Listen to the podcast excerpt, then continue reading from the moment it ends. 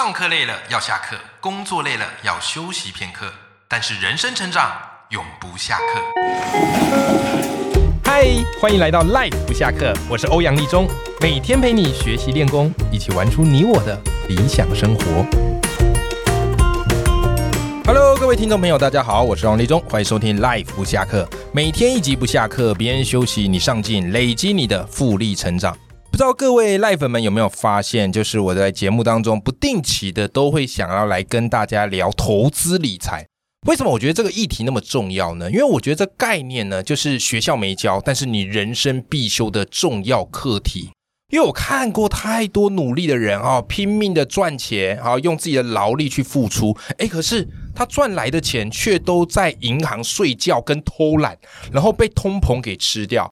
哦，让我觉得非常的可惜。我以前也是这种人，后来接触了很多对于投资理财、财务规划的达人跟专家，我才慢慢意识到，不能只有我们自己努力工作，我们也要想方设法的让钱跟着我们一起努力工作。不过，当我们开始去接触这些投资专家或是理财顾问的时候，哎。有时候说实在，我们也会担心，担心什么呢？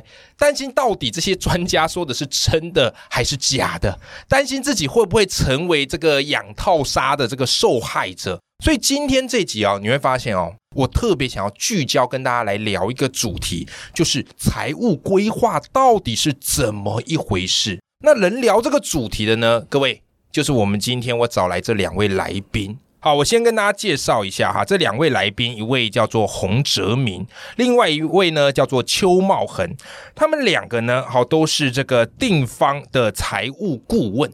那也许你是第一次听到财务顾问这个词儿，但是我跟你讲，他对你们的人生跟职业至关重要。当然，你可能完全没有接触到他们没有关系，因为他们最近出了一本书，我强烈的推荐给你们看，叫做《精准投资》。哦，市面上很多股票书啊、基金书啊，可是我接触到这本书的时候，我觉得非常的惊艳，因为它谈的是我看过面向最广、最多元的书，所以我今天邀请到这两位好大来宾来跟我们听众朋友分享一下。Hello，泽明，Hello，茂恒，Hello，欧阳老师好，欧阳老师好，各位听众大家好，听众大家好。哎，我好奇一下，你们两个是怎么认识的？呃，我们是呃之前在一家也是顾问公司服务，那在里面我们在就是因为有一样的理想，对，哎，所以就在里面认识了。那后来我们有其他想要做的事情，想要推广的理念，是，所以我们就一起成立了这家定方财务顾问公司。你们是从什么时候开始慢慢接触这个投资理财专业的？如果是我的部分的话，因为我。其实之前有就有在高雄银行服务，是，哦对，在高雄银行的交易室，所以从大概零八年就一直在银行里面工作了。嗯，对，只是说后来大概在四年前，也就是二零一九年的时候，嗯，那就是呃有转职到成为财务顾问这样。了解。那查尔斯呢？呃，我的部分是刚开始那时候在当兵，然后一个学弟开始要跟我推广投资。对，我刚开始以为他是要对我直销还是干嘛？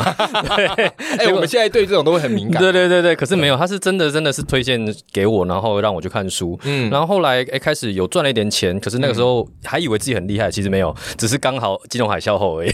对对对对对，然后后来我也进银行工作，对，然后银行的时候我那时候在做，就是可能会受授信，对，所以会发现就是说，哎，好像银行评估其他标的的方式就是投资，哎，因为我期望的是我钱放出去，然后有更好的回报回来，那有很多哪些的评估条件需要去做。对，然后后来离开以后呢，就是我自己有陆续在做投资，也学价值投资的方式，然后才发现原来投资跟我以前认知的不太一样。嗯，它其实跟那个股价不是最直接的关系，而是可能是在看公司经营啊，然后有没有一些方式可以让它复利成长。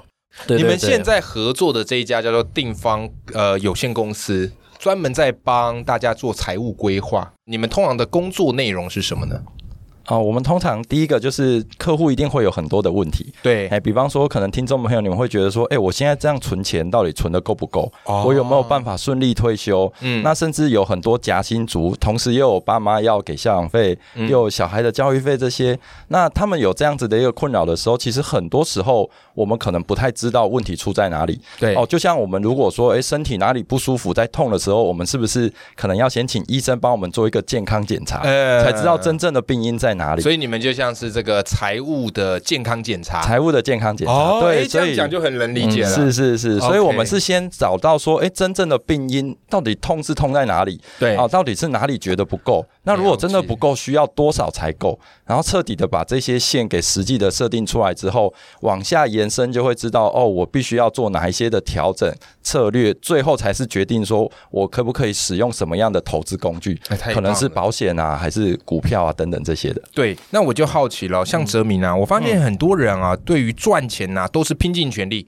可是嘞赚到钱之后，不知道为什么那个钱啊不知不觉就花光了。有时候我们会想犒赏自己嘛，啊，晚餐吃好一点，对不对？假日再去哪边玩，对不对？还有有什么新上的这个这个手机？我今天看新闻，最新的那个 iPhone 手机十五，据说一台顶规的要九万呢。哇哇！但我相信还是会有人犒赏自己，就不知不觉买下去了。对对。结果发现怎么样？哎，我赚来的钱怎么都不见了？嗯。所以呢？就你来看哦，你觉得一般人最常会落入哪些财务黑洞里面？OK，好，欧阳老师这个问题真的问的很好。嗯，那大概有三个黑洞，我可以稍微说一下。第一个就是刚刚老师有提到了，像哎，我们不知不觉当中就会有可能这样冲动消费的一个结果。对，嘿，然后就是比方说，哎，iPhone 是一种。然后呢，通常我们也不一定一次拿九万出来，我们还会做什么？可能做分期。哎，对，所以你会觉得，哎，一开始付的时候没有什么感觉，嗯，哎，可是不知不觉当中，其实你每一个月每个月都少了一些钱可以支配。就是我们想说有信用卡嘛，对，哎，像以你们的经验，你们会建议大家信用卡怎么还会比较好？又在有些听众朋友可能就是直接啊最低额度还完就好了。从你们这样理财规划的一个角度，你觉得信用卡你会建议大家怎么还？信用卡的话，基本上就是我们已经花掉的东西，嗯，哎，所以当然就是必须要全额还掉，就是一次都是全额，必须要不要付最小。对对对，因为大家我可能不知道大家知不知道，说你我们如果少还的话，那。没有还的部分，那个利息是很高的呢。嗯，哎利率都是十几趴的哦，那是非常可怕的。但很多人可能没有去意识到。对对对，所以这个不知不觉中，它就成为了一个黑洞。所以你就是花多少就一次把它全部还完，这样是最好的，这才是最好的。对，这才是。还有一个衍生问题就是说，信用之间如果你是还最低，那以后你在譬如说要买房啊、要贷款的这个时候，那在查廉征资料的时候，上面的显示会有这个记录，这会有影响哦。这会有影响，你的信用评分会比较低，就可能影响到你的房贷利率啊，然后甚至额度啊，然后甚至有没有宽限期都会受到影响。哎，听到没有？这个概念非常非常的实用。你不要想说我缴最低额度好像赚到没有？一方面你要给利息，嗯二方面你的信用评分会是比较低的。是，未来你假如要房贷，哇，银行愿意贷给你的几率也相对会变比较低。对，对不对？是的。好的，那茂恒啊，我想问哦，其实市面上哦有很多很多教大家投资理财的书啊，不过我发现大部分都是聚焦在某几样工具，嗯，对不对？股票。啊，基金啊，好外币啊，等等。那你们的书，我觉得在市面上算非常非常特别。为什么呢？因为其实你们告诉读者说，诶，我们在投资，我们要以目标导向来作为投资系统。诶，那到底什么叫做目标导向的投资系统？我举个例哈，像是最近疫情解封了嘛，所以开始很多人会出去玩。那我们一般怎么会规划出去玩呢？比如说我要去日本，我可以先选好，哎，我们沟通跟家里沟通，我们去日本玩好了。那日本就会讨论，那要去几天啊？然后要坐哪一个交通工具啊？然后去排各种行程。可是它一个前提就是知道我要去日本，对对对对，然后它才往下去延伸，不论是选旅馆啊，或者是选交通工具，它都像工具。像刚刚说到的股票基金这种工具，对。可是，在没有知道目标的状况下呢，很担心的是，假设我不确定我要去日本，然后我先买了一个高铁票，哎，发现后来做了以后才发现到不了。嗯，对。很多人在没有目标的状况下，可能会像是这样。嗯。所以我们会比较希望呢，就是说，每一个人他可以先衡量好自己可能未来想要什么样的目标跟生活，我才能知道我现在做的行为会不会有影响。在这样才能设计策略，说那我买股票好呢？需不需要保险保障呢？还是选择基金就可以？还是搞不好定存就够？所以每个人会不太一样的方式，是为了要满足他的生活。哎，茂恒这边我有一个好奇，你刚刚提到说每个人他的目标会不一样，那其实你们会接触到很多客户。当你跟客户聊到说，哎呀，你们的财务目标是什么？我相信可能很多人无煞煞，嗯，因为像我刚刚也稍微想了一下，我的财务目标什么，我们只知道就是赚很多啊，然后能够换一个好房子啊，嗯，那。就你而言，如果这个读者或是客户他没有办法想象财务目标是什么，这时候你们会怎么样给他建议？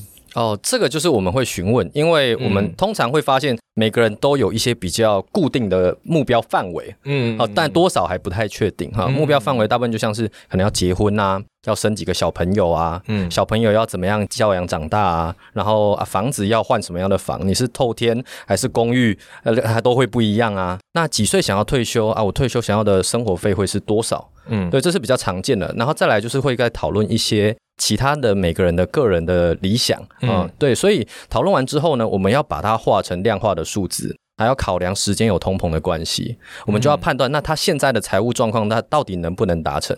如果达不成，我们要做什么样子的调整？这个时候调整就是为了那个目标了，它就比较有方向性。哦，对对对，原来如此，这样讲就更具体清楚。嗯哼，那顺着这个话题哦，其实哲明，我发现很多人出社会养家。那大部分人都对理财投资非常感兴趣，也花了很多的心思在学。是，但你们书里提供一个我觉得很棒的观念，就是人的本能呐，人的本性呐，其实是不利于我们做投资的。即便我们好爱投资，然后好爱学，我看啊只要谈投资的那种什么节目啊，啊，或是什么文章啊，哦，共鸣度都特别的高。是，哎，那为什么人类其实本能上？不太适合投资，这个我就很好奇了。OK，我想先举个例子，就是说，嗯，哎，人的话，古早的时候，人类如果遇到一个猛兽的时候，我们可能会有什么反应？逃，逃，尖叫，尖叫。啊，不然的话，如果如果跑不走的话，就想办法跟他 fight。对对对，对不对？OK，可是如果回到现在的社会，其实我们不太可能在路上遇到猛兽。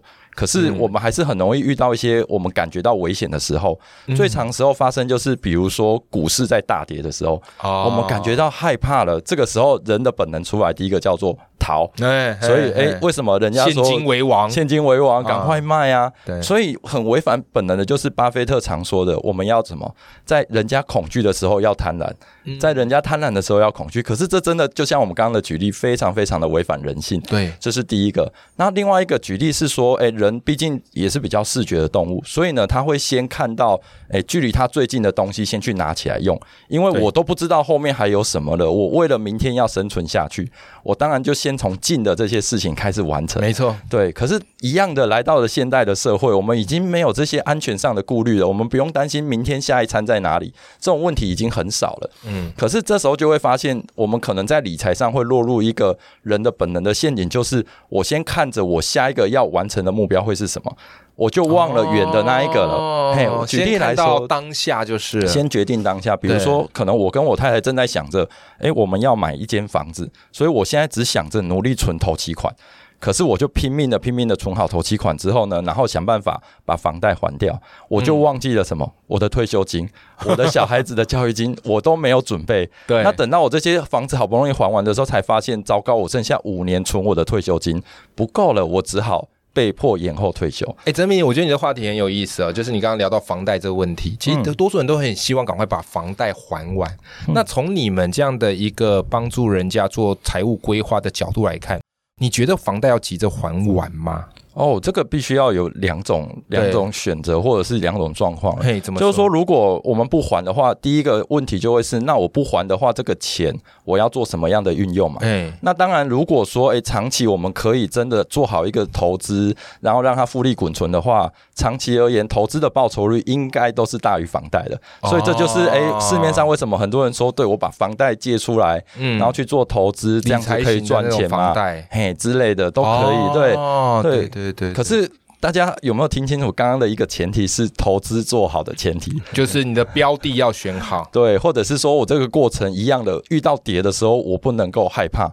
我必须要控制好我的本能情绪，然后让我的筹资长期而言，它可以真的打败我的房贷。原来，如果没有的话，如果没有做好这些规划的话，那事实上，如果真的拿到一笔，比如说多的年终奖金，嗯，或者真的不小心中了个乐透，嗯，那其实可能还掉还比较好呢。嗯，对，所以这个是必须要看什么样的状况来决定说可能怎么做。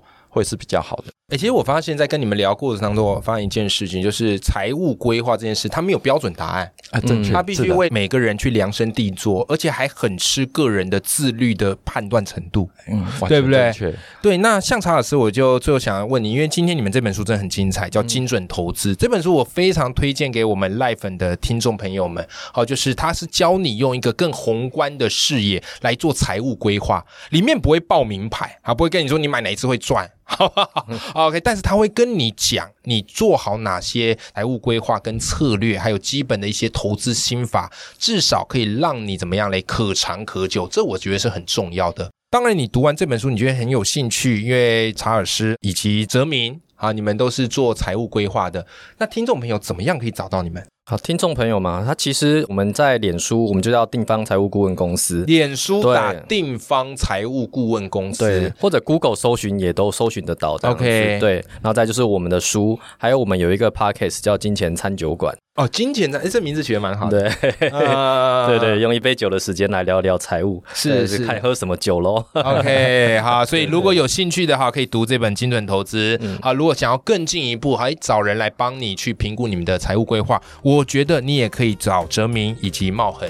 好，今天非常谢谢哲明跟茂恒。那么我们跟听众朋友说拜拜，拜拜。